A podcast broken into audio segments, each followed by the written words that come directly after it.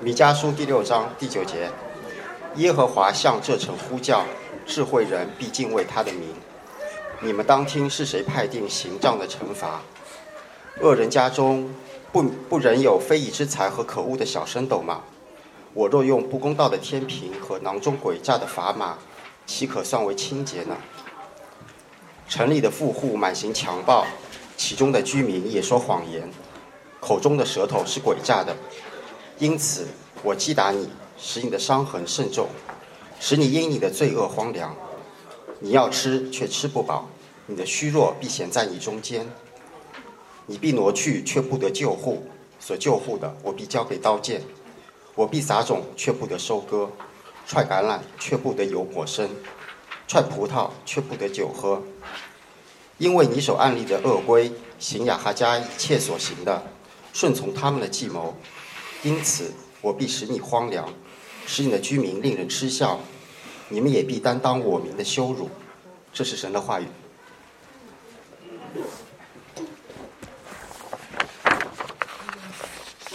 好，各位上海城市生命教会的家人和第一次来或来了几次尚在观望的朋友们，呃，再一次欢迎你们在这个周日的早晨聚集在这里，和我们一起敬拜上帝。我们还在弥迦书的讲道系列当中，审判和救赎的主题反复的出现。上一周在第六章一到八节，我们讲到了上帝对以色列的那洪恩浩大，不管你怎么着，我还是对你好。而在这一章的下半段，可能你们要做一些心理准备，是关于耶路撒冷的堕落，并这个城市正在面对上帝的审判。上，所以第六章是连续的。不巧呢，这个连续也发生在了我的身上。上周讲到之后，好几位弟兄姐妹就来关心我关于驾照扣分的事情。对，所以听讲到要听全本的，你们第一次来就不知道上周发生了什么。有人问说：“你这些分数都是怎么被扣掉的呀？”有些人说：“你有什么经验可以？”我说：“有什么经验好分享的？违章的经验。”有人开始问我说：“十二分扣完以后该怎么办？”还没有扣完，对吗？重要不紧急，我所以就不去想。何况我还有五分可以扣呢。更何况我已经是一个蒙恩的罪人，我应该认真的对待每一次驾驶的出行，不应该去想扣完了怎么办。而应该想如何不再违章，对吗？这其实是福音来的。很多人都会问我说：“说，哎呀，如果我做了这些事情，上帝会对我怎么样？我会不会失去救恩？”我会告诉他，或者告诉你，你这么想就错了。十字架不是为了让我们安心的犯罪，而是让我们不再犯罪。然后我就这样鼓励自己说：“对我已经是个蒙恩的罪人了，但是我恩典够用，所以我不能再犯罪了。”于是，当我第二天出门的时候，真的就是星期一出门的时候，我对自己说：“你的罪赦了，出发吧，以后不要再犯罪了。”然后赶紧先系保险带，然后放手刹，然后点火，然后挂档，然后踩油门出发。下午接女儿的时候，又是一次你的罪赦了，出发吧，不要再犯罪了。要知道，如果不是周日讲到讲到了这些。我平时真的不会这样。然后出门之后，我们家从水城路要转弯，左转进入延安路高架下面。我之前有七分，里面有四分是在这个路口被扣的，一分是违章借道，三分是不让直行，就是抢在直行车前面左转。而那个时候，礼拜一下午三点钟，在那个路口有六七个警察在那里。我就老老实实的跟在前面的车后面，准备左转。我看前面到底有没有直行车，伸起脖子来看。但如果你走过那个路口，会知道那个路口有两条左转道，根本看不见。我在左边那个根本看不见，所以我只能判断说前面那辆车看得见。然后老老实实的跟着走。然后呢，那些警察就在不断的招手招手。然后一串的车鱼贯转弯，谁知转过来之后，前面的警察让集体靠边停车。我在想，你是不是对我二零二零的车牌车贴还在？我没有来得及换。结果警察来了，说驾驶证、行驶证，转弯不让直行，两百块三分。我说我跟着前面的车一样过来的，而且左转车我根本看不见直行，然后那警察说：“所以我把你们所有的都拦下来了。”你看排队的，我说直行车我看不见，哪有？你看刚刚过去一辆直行车。我说我转弯的时候他都没有过停车线呢。然后警察说：“远的直行车不是直行车吗？远的车行车也是直行车，你要等所有的车都过去转弯才行。科目一考过没有？”我说这么多警察都在招手，我以为你是让我过去。真的？他说：“因为你前面的车违章，我们让他靠边停车。过去是这个手势。”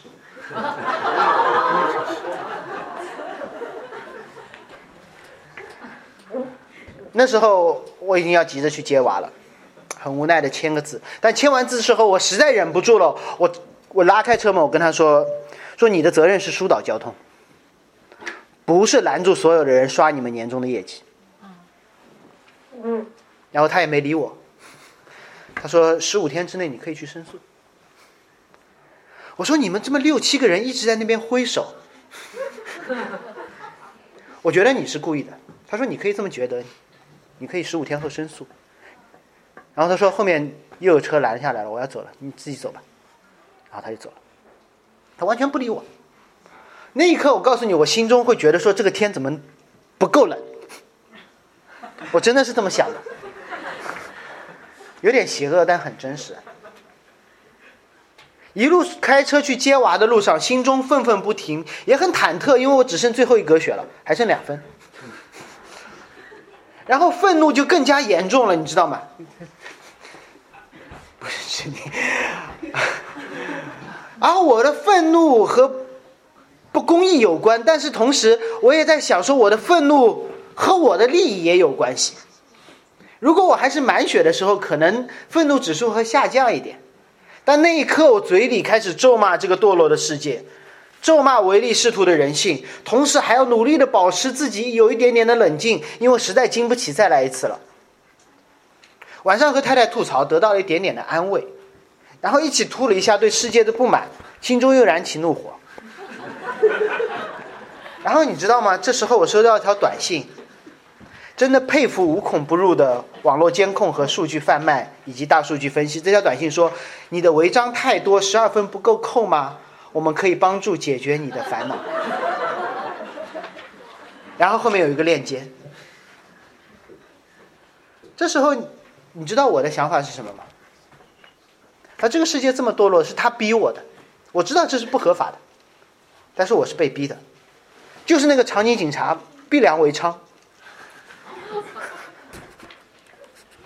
或者我还会说，对啊，收到这条短信也是神的护理呀。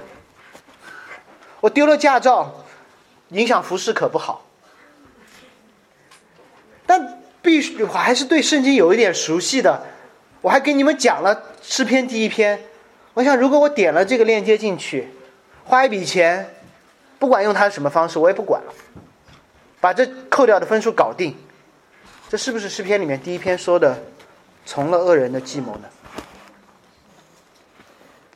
或者说我明天开始不开车了，算了，放弃了，探访实在太累太远了，减少我的工作量。我想告诉大家，你你会碰到这样的事情的，未必是在路上开车，但一定在这个城市的每一个角落。面对不公平的世界，我们要么选择某种意义上的妥协，要么逃跑。同时，用这样的不公平的待遇来给自己做了一个背书，说我也没有办法，我是被逼的。似乎没有一个不无奈的选择。然而，这是弥迦书六章下半段在提醒我们的：罪不仅仅是个体性的罪，也是群体性的罪。我们既是某一个个体罪的受害者，而这样的受害也让我们会成为群体犯罪的一部分。我们的受害可能首先是我们的利益受损，但我告诉你，更大的受害是我们成为这犯罪的一部分。我会让那些不断发短信，通过我也不知道的什么手段来消我的分的那些人有利可图，让这样的一个灰色的产业链不断的蓬勃发展，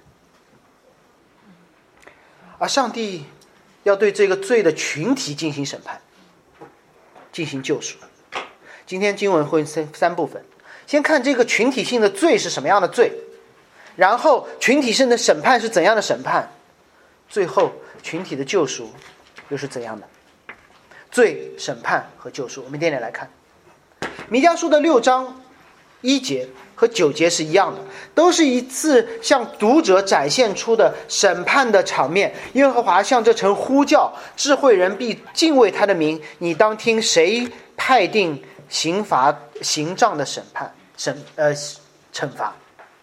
之前是以色列人来听耶和华的话，而这时是耶和华对一个城市，也就是当时的耶路撒冷开始呼叫，因为这个城市太乱了，太喧闹了。耶路撒冷是一个喧闹的地方，它不仅仅有圣城、有圣殿，还有周围一切的配套。它有没有废去的丘坛，有亚哈斯时代的驻军，还有西西家时代那繁荣昌盛的经济活动。你可以想象耶路撒冷是多么的热闹，有人叫卖，有士兵训练，也有外邦的神被用外邦的方式，就是敬拜，比如说巴拉巴利的方式，用喊的响的方式去敬拜，所以基本上跟上海的地铁市中心很像，人民广场地铁站很像。你必须把耳机调得很响，才能够听见你要听的音乐。你必须说话，不可能耳语的，你得喊的。所以这是一个隐喻，神要用呼喊的方式让人听见，因为城中的声音实在是太多。若不用高声，这个城听不见。而我们在这个城市里面，通常会怎么样？要么用喊的盖过别人的方式，要么找到一个小隔间，戴上自己的隔音耳机，离开这个喧嚣的世界。而上帝没有，上帝说：“我就是要喊的，你既可以听到这个城市的声音，你更要听到我的声音。”上帝没有把人拉到一个小隔间，对他说：“哎，我悄悄的告诉你，没有。”神用喊的，神呼叫的对象是一群智慧人，不是城里所有的人，而有智慧是敬畏神的名。我不知道这个人在哪里，耶路撒冷的这群人在哪里，但好像是有的。而我们即将看到的是一个审判的画面。他说：“你们当听，是谁派定刑罚的惩罚？”刑杖的审判，这句话也给大家划一个重点。接下来关于定罪、关于审判、关于救赎的事情会非常的精彩，但重点不是以色列人怎么犯罪，以色列人怎么遭审判，以色列人怎么救赎。这里说，你们当听是谁？那么先知要告诉以色列人，弥迦时代的耶路撒冷人的一个关键的信息，不是你们有罪，是不全是。是你们要受审判，但不是你们要受审判，而是说谁要定你们的罪，谁要审判你们。所以福音是关于一个人的，而不是关于我们的。先知要对耶路撒冷中敬畏上帝之名的智慧人介绍一个人。而上周我们提到过审判的道具刑杖，原文其实就是杖，在以色列人理解的这个含义，不是我们今天觉得说啊，就是一根棍子。像今天我们看到，如果一个楼上面挂着一个天平，基本我们可以猜出那是那个大楼的是什么样的特性，基本上是某一个司法机关，要么是法院，要么是检察院，要么是这些。所以当上帝对以色列人说到账的时候，他们只会想到两件事，因为这个账是一个特别的记号。上帝曾经把账给到摩西，说：“我会与你同在。”上帝把摩西杖给到摩西手中的时候，他说：“你要去审判埃及的神，审判埃及所倚靠的尼罗河，审判红海，审判那块磐石，最后带出使人活下去的活水。所以这个杖是审判，是神同在，是救赎的记号。这是弥迦所要告诉当时耶路撒冷。”接下来就是神对耶路撒冷所宣讲的卷宗。六章十节说：“恶人家中不仍有非义之财和可恶的小升斗吗？”这是这个城里出现的另外一种人，叫恶人。上帝呼叫的是敬畏上帝之名的人。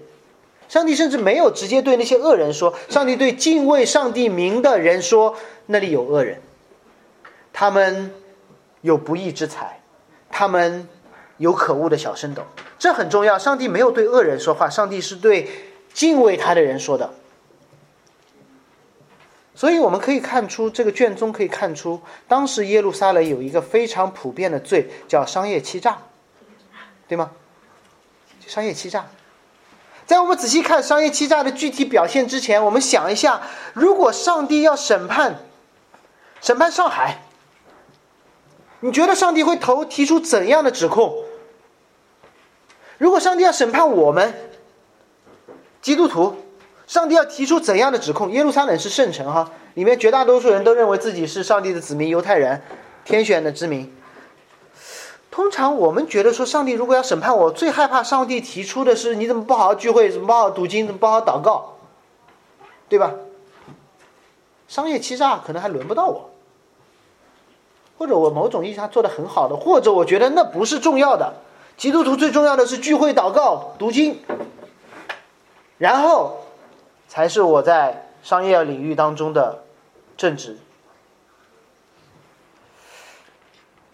哪怕不是在读经祷告的事情上面，可能我们害怕的审判，内心容易谴责自己的，可能是我们对婚姻的不忠，可能是我们对孩子的忽略。可能是我们对父母的不孝，但商业欺诈肯定排在很后面。但耶路撒冷，居然上帝用这样来审判他。耶路撒冷的居民，他害怕的审判，可能是上帝说：“那个秋坛怎么还在？你们为什么学习外邦？”而上帝居然说：“你们为什么搞商业欺诈？”哎，这特别的有意思。不要觉得上帝不关心我们周一到周五工作的场所，上帝特别关心那一段时间，因为那段时间才是我们真正的信仰。圣殿里面不会犯错的，今天是你最不会撒谎的时候，今天是你翻开圣经最仔细看的时候，今天你是你觉得最像基督徒的时候。甚至在座的非非基督徒福音朋友，今天是你觉得你最接近神的时候，但神说我最关心的是你周一到周五的时候，那时候是你真实的信仰。恶人家中仍有非义之财，注意这个人有，曾经有，现在还有，这是神审判的第一句，你们持续拥有不义之财。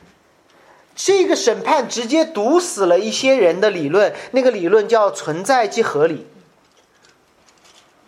上帝告诉你说这是存在的，这是有理由的，但这是不合理的。神会给你一个理由，为什么这存在，但是这是不合理的。上帝留给罪人悔改的时间，而罪人之所以是罪人，就是他们不愿悔改。神说：“我早就告诉你们有不义之财。”早在你们有财产之前，我就告诉你们，你们不能有不义之财。当你们有了，我告诉你错了。结果他们说：“你看，神没有拿走，说明合理，说明存在即合理。”神说：“不是，我是让你们赶紧悔改。你们做过甲方的最清楚。过了 deadline，如果你不去催活，你的供应商会交吗？会第一时间补上吗？我告诉你，不会的。因为做过乙方的经验，我会告诉你。”如果交货期 deadline 的时候，甲方没有催，我会默认甲方不着急。overdue 一天和三天是一样的，赶工的速度呢反而会慢下来，直到什么时候？直到甲方终于等不及了来催了，这时候我会说：“我看你不催，我以为你不着急呢，再给我一天好不好？”你知道吗？这是罪人基本的逻辑。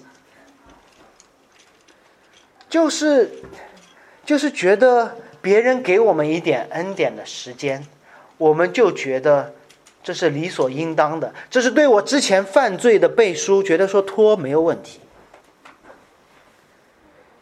感同身受。如果你问那些文字编辑催我稿的时候，他们就说：“对，你们的传道人是一个罪人。”不要不觉得神不处理我们的罪，是神允许这个世界依旧有不公不义。这是神的默认，不是的，神在等我们悔改。彼得在彼得前书说，不是单言，而是等你们悔改。但谁让我们是以自己的意图揣测神旨的罪人呢？我们就会说存在即合理，等吧，总有一天，或许是今天，或许是某一天，终于神开始向他的儿女呼喊说：“你们怎么还在赚非义之财啊？”神终于喊了，说：“我之前让你等一等，我之前不喊是因为我希望你自己改，你不改，我就只能喊。”让你看到可怕的审判。同时，你不要觉得说，哎，刚才说的都不是我，我就是一个打工人，对吧？靠自己努力，努力加班赚钱，非义之财，我连能力和机会都没有。那让我们看接下来神是如何描述这非义之财的。先知提到了这非义之财的牟利工具是可恶的小升斗。什么是可恶的小升斗？就是当时卖米的人，他们会有一个斗，没有一个人会卖。带一个量器，当现在宜家你会看到有那个尺，有些人因为很多人自己带皮尺去嘛，你不会带着斗去买东西的，所以那些卖东西的人他会拥有测量工具，但神说这是可恶的小升斗，什么意思？缺秤，短斤缺两。而并且他直接形容了当时耶路撒冷城市上的光景。他说：“我若用不公道的天平和囊中诡诈的砝码，岂可算为清洁呢？”这是什么意思？是整个市场上面所有的量体积用的升斗是不准的，称重量用的天平是不公道的，甚至它的砝码是用来称它的货币的，是诡诈的。就整个的市场环境。就是不准的。不知道多少人像我小时候，但现在你们都有盒马，都有什么叮当买菜，会去菜场买菜。我也不太去，但我有的时候被我爸爸妈妈带着去。我小时候经历过上海的一个改革，叫菜篮子工程。是什么？第一是从地摊到室内，这是一方面；还有一个重要就是打击短斤缺两的问题。我自己是经历过的。我经历过，我妈每次买菜回来，发现说怎么又比前两天少了，都是一斤，为什么又少了？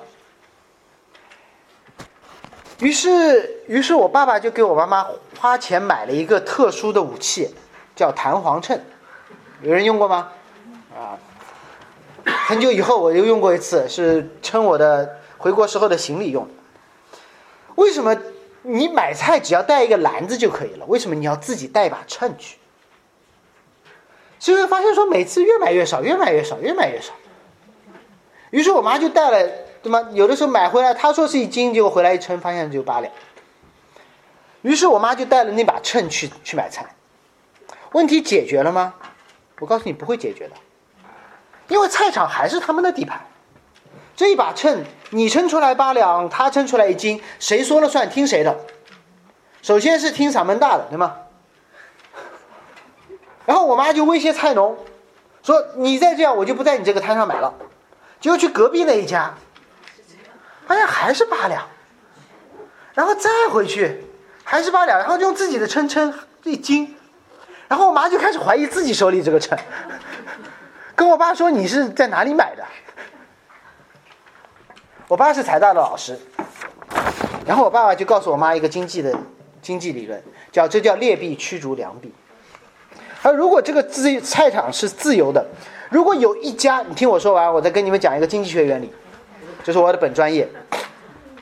如果整个菜场只有一家的秤是准的，你觉得这家活得下去吗？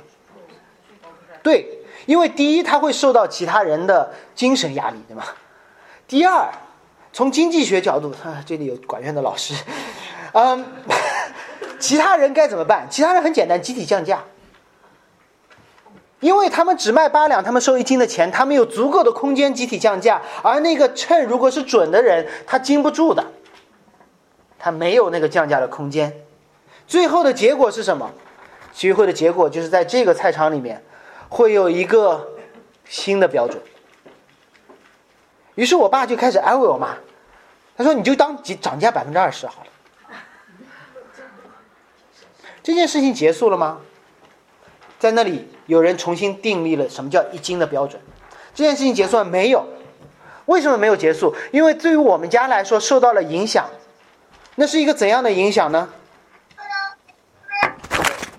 需要有人帮忙关一下这个。怎么样的影响呢？就是我吃不饱了，太贵了，我的饭量没有少，怎么办？开源节流，对吗？开源节流，什么叫开源？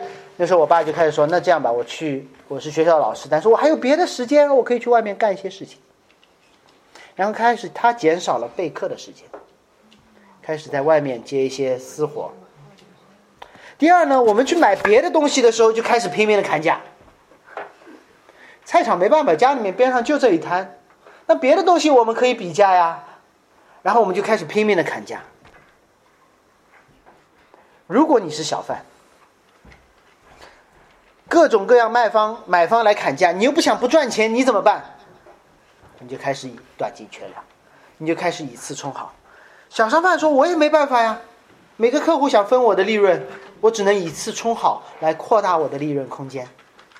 我们以为我们用了自己的口才或者是议价的能力来弥补了菜场的损失，但是我告诉你，这样的议价只是把别人这个小商贩的损失补到了那个菜场菜农的超额利润上面。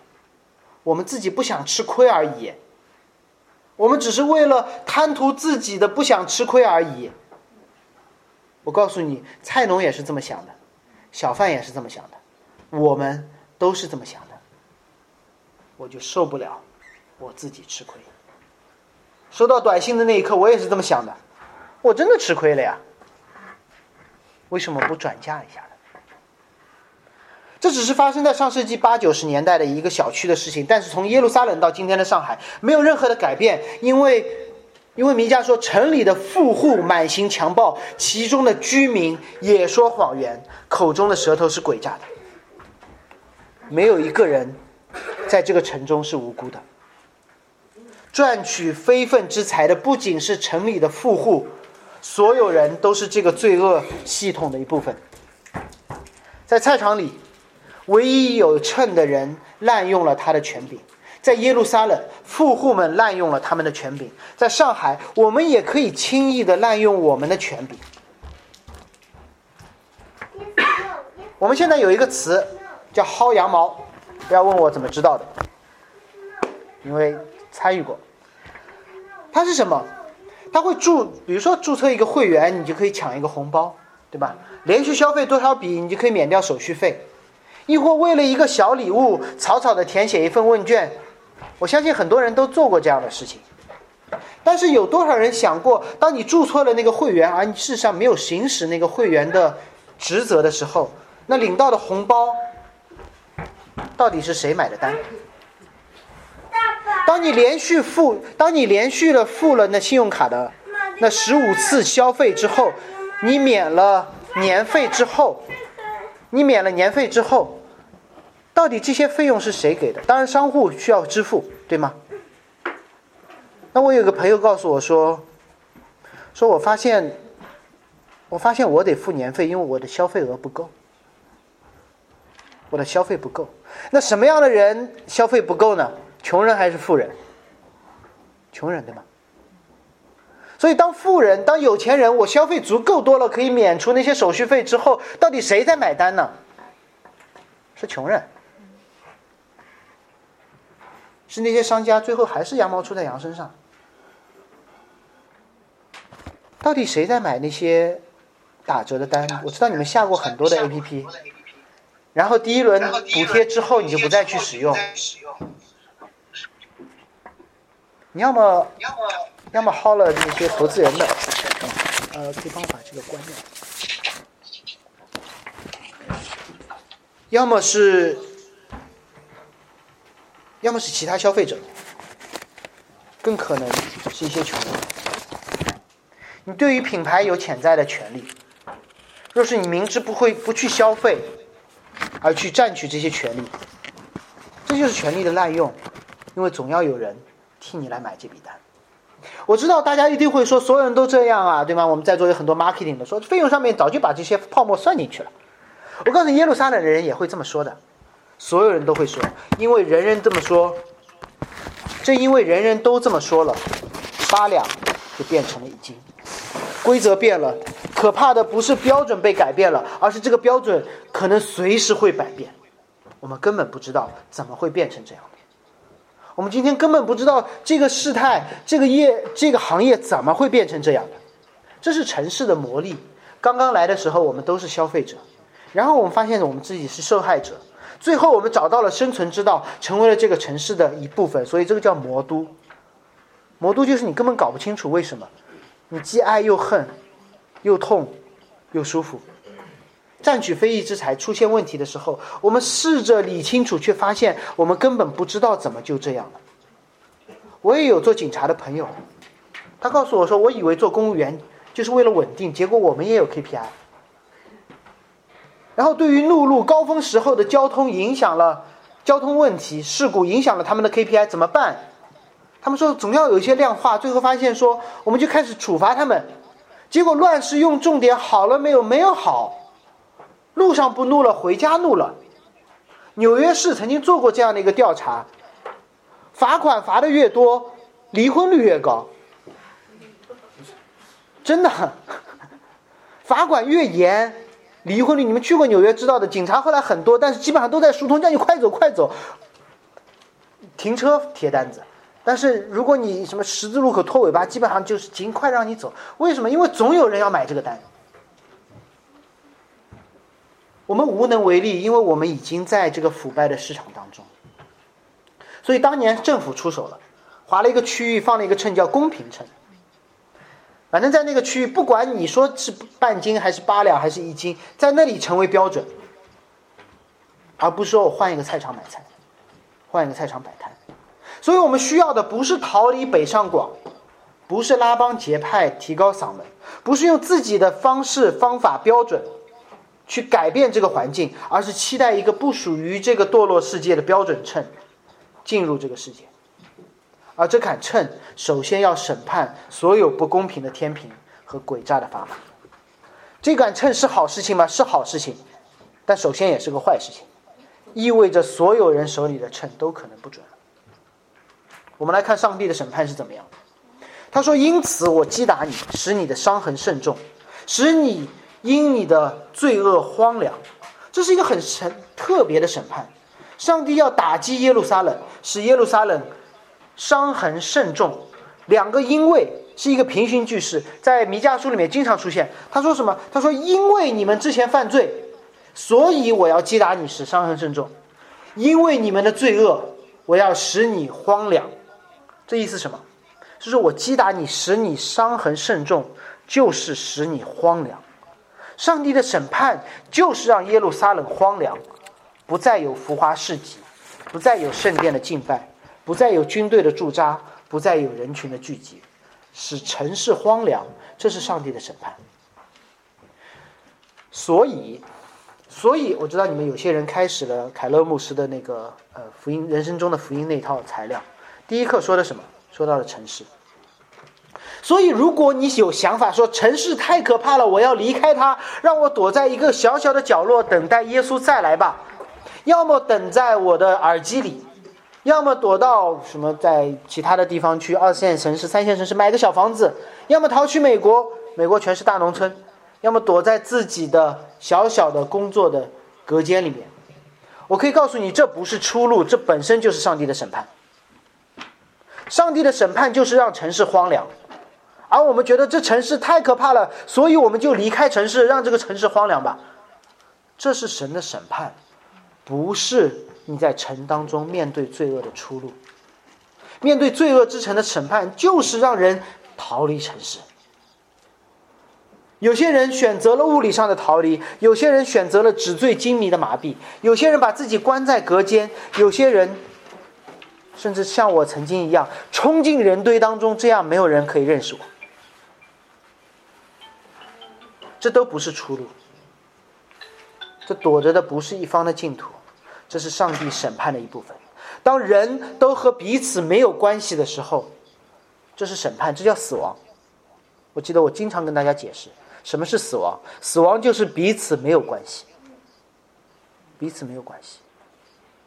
先知继续解释这个荒凉，也就是死亡的样子。不要以为死亡荒凉就是一了百了了，逃离不是逃离审，逃离不是。逃离审判，逃离是审判。这句话听懂吗？逃离不是逃离审判，逃离就是审判。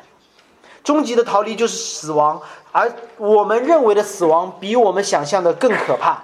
先知描述到说：“你要吃，吃不饱；你虚弱，必显在你们中间；你必挪去，却不得救护。所救护的，必要交给刀剑。”逃离不是一个结局，而是一个持续的、不断逃离的状况，永远不得满足。然后我们继续逃，继续想办法，继续求之不得，吃吃不饱。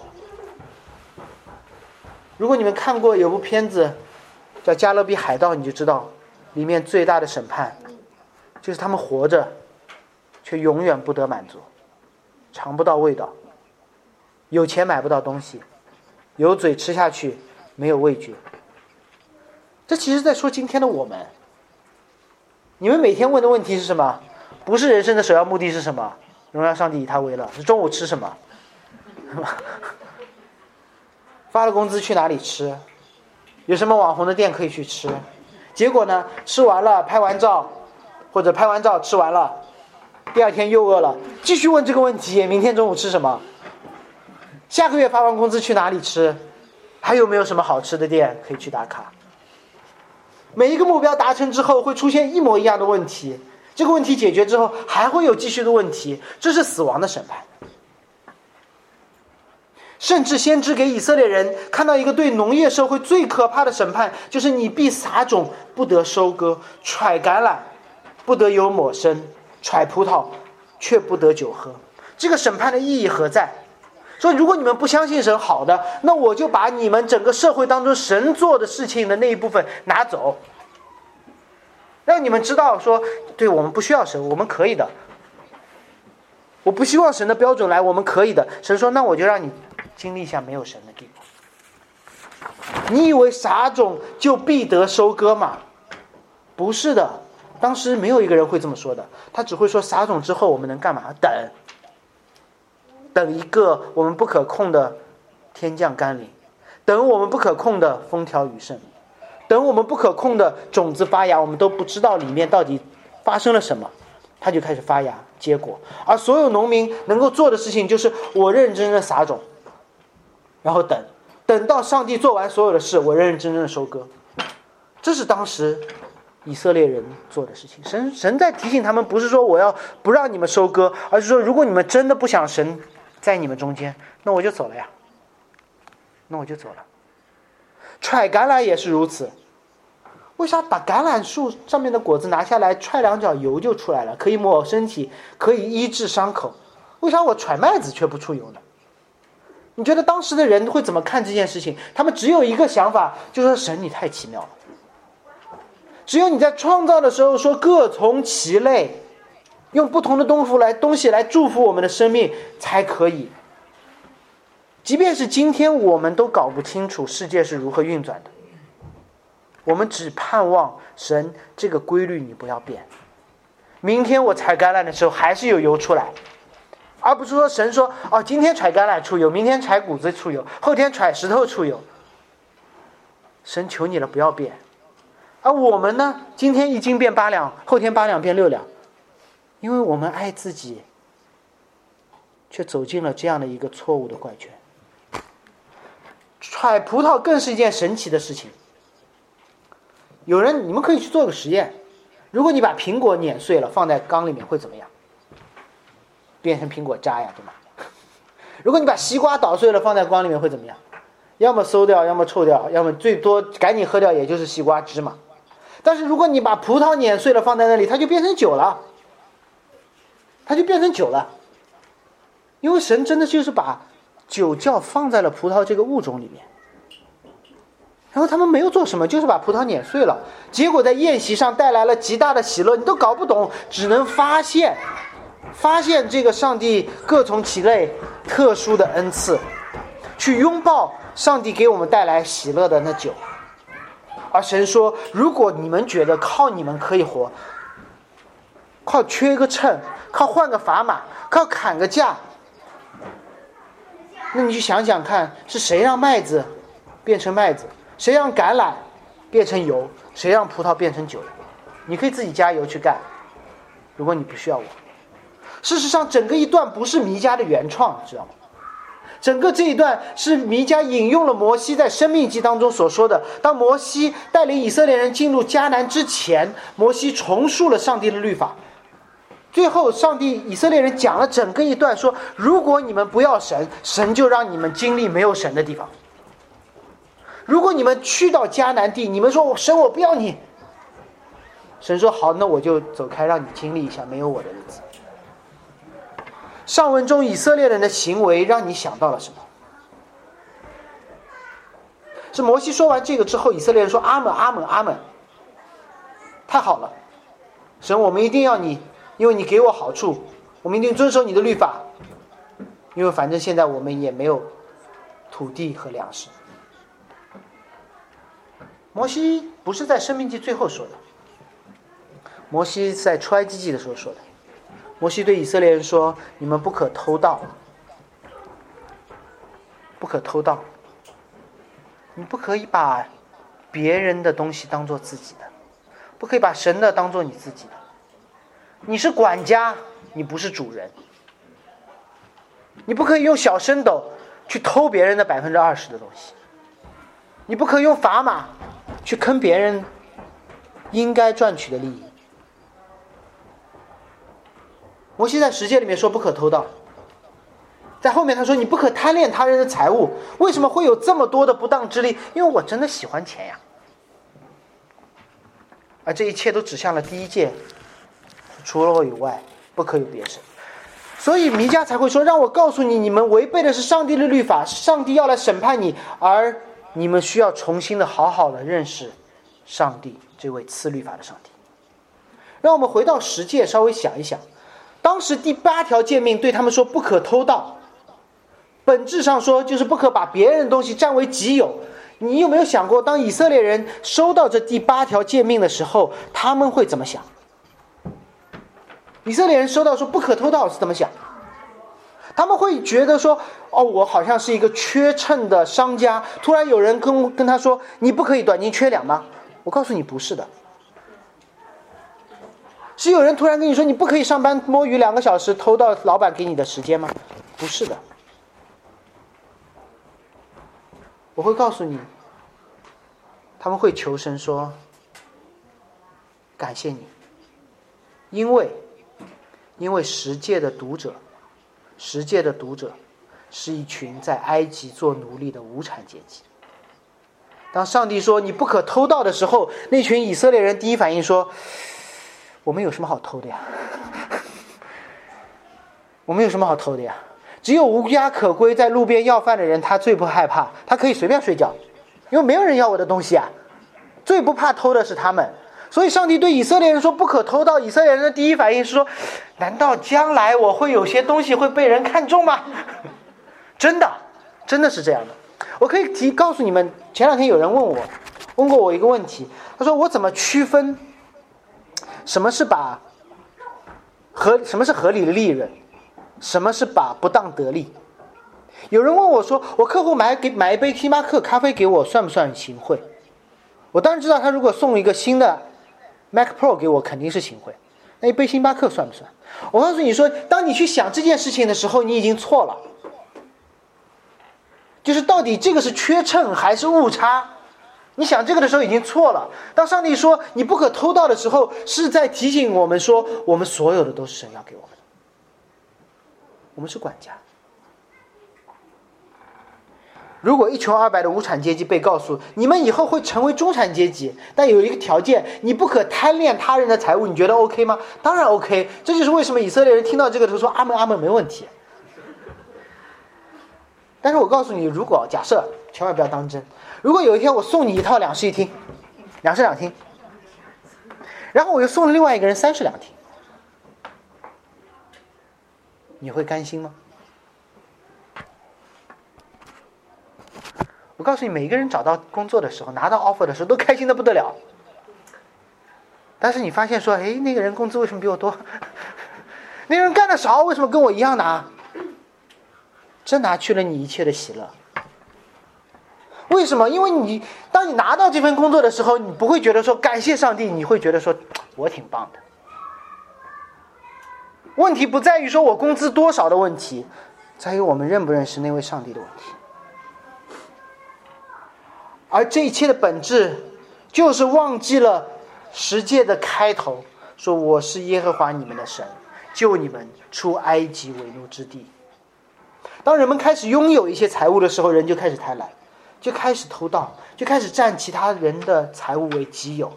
本质上，他是在反对上帝的恩赐和分配。本质上，他在说：“神，我谢谢你给我的恩典，但是我不同意你分配这恩典的方式。”但你知道吗？上帝一直有整个分配恩典的方式。他会说：“这是我分配给你们的。如果你们经营不善怎么办？你们可以把自己的主权卖给你的弟兄，让他养你。他养你不好，七年之后你可以离开；他养你好，你七年之后可以待在他家里面。如果……”你实在走投无路，你可以等等到那个叫喜年，前两次说过了的时候，我会重新分配。所以，当以色列人开始因为贪财而获取不当所得的时候，上帝说：“我只有一个办法，就是拿走我之前给你们所有的恩赐。你们做爸爸妈妈的，尤其家里面有两个孩子以上的，知道的。如果你们孩子抢玩具的时候怎么办？你做的这件事情就是先把玩具收掉。”对吗？然后再好好的跟他们讲道理，这是上帝做的事情一模一样。上帝说：“这就是为什么我是你们天上的父，我是你们的父。”所以在你们带孩子过程当中，你可以理解一点点神为什么要给他们审判，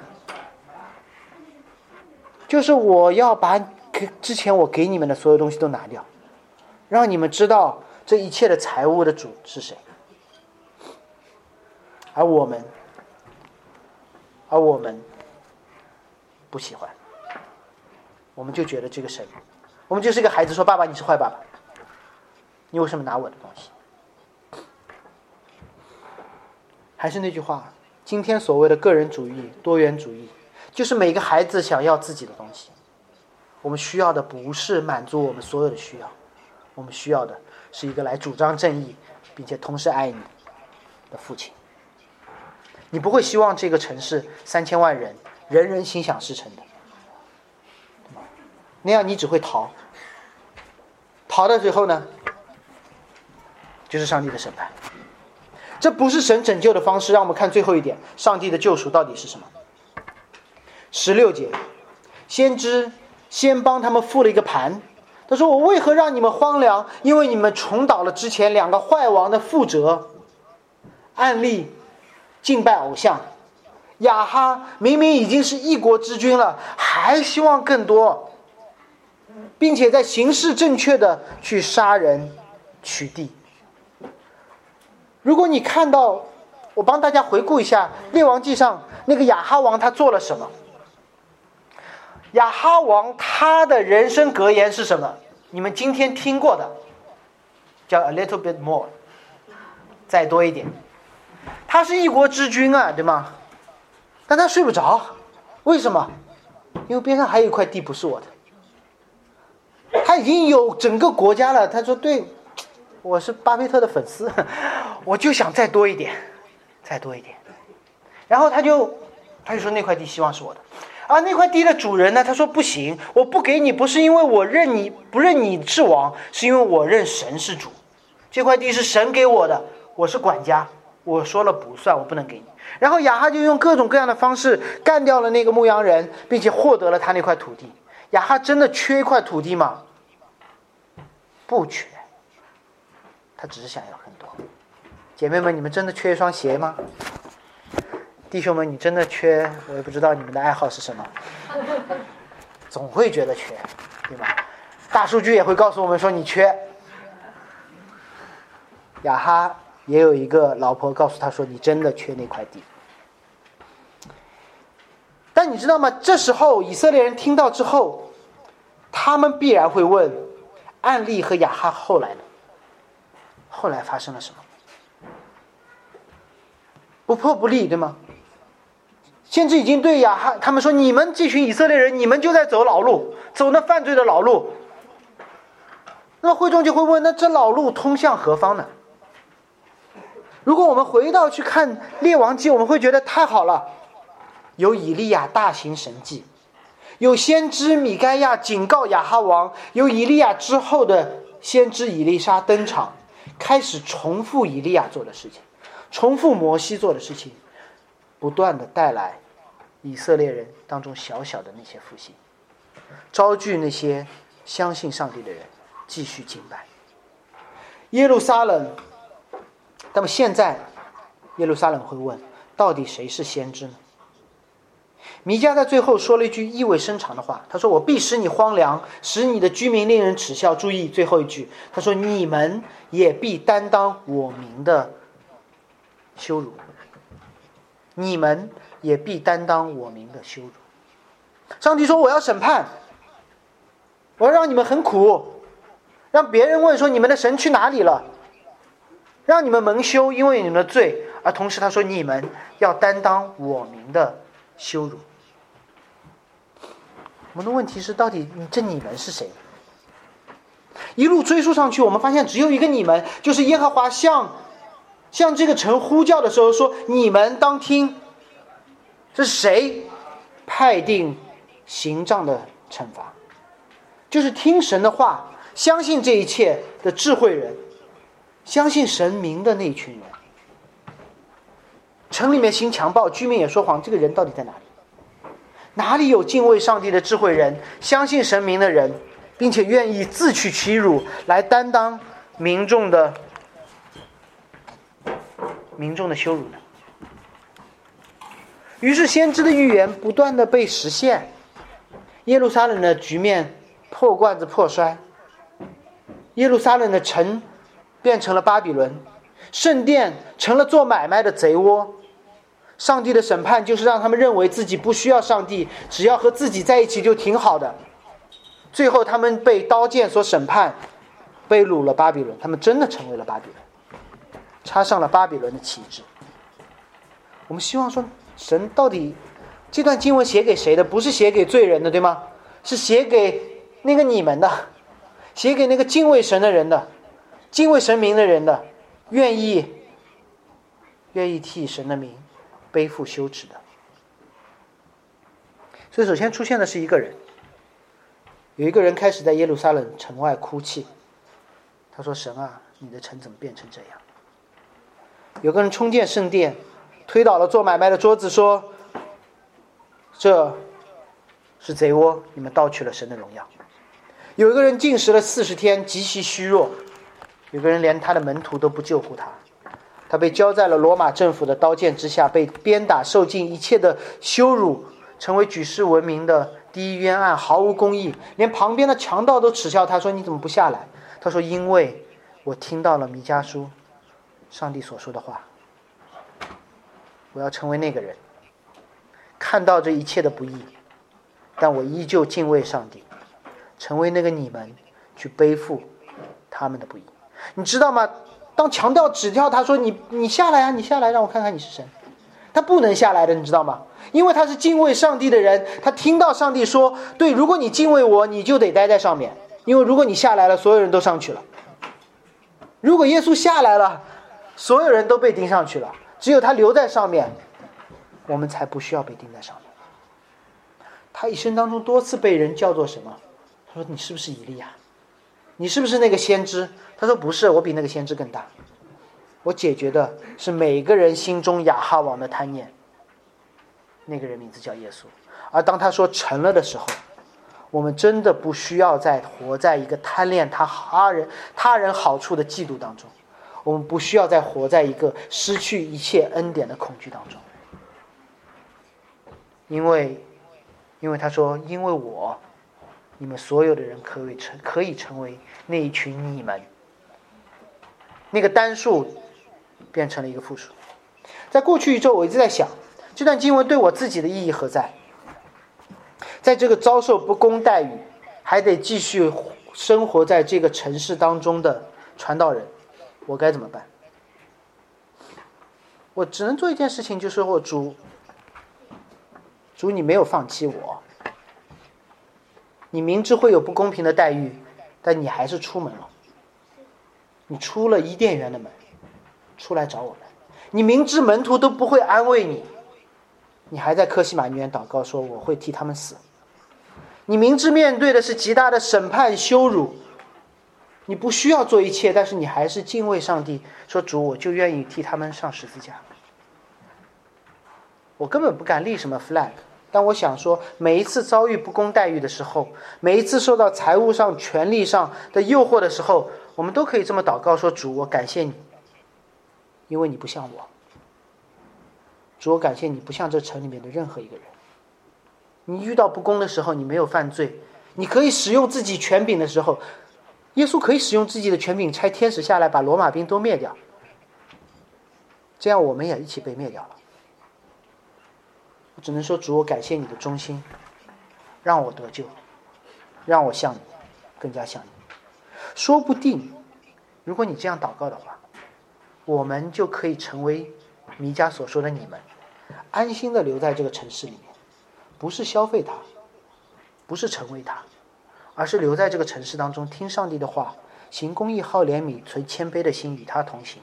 或许会遭受各样的耻辱，但可以让基督必担当我名的羞辱，成为我们这些基督徒担当上帝之名的羞辱。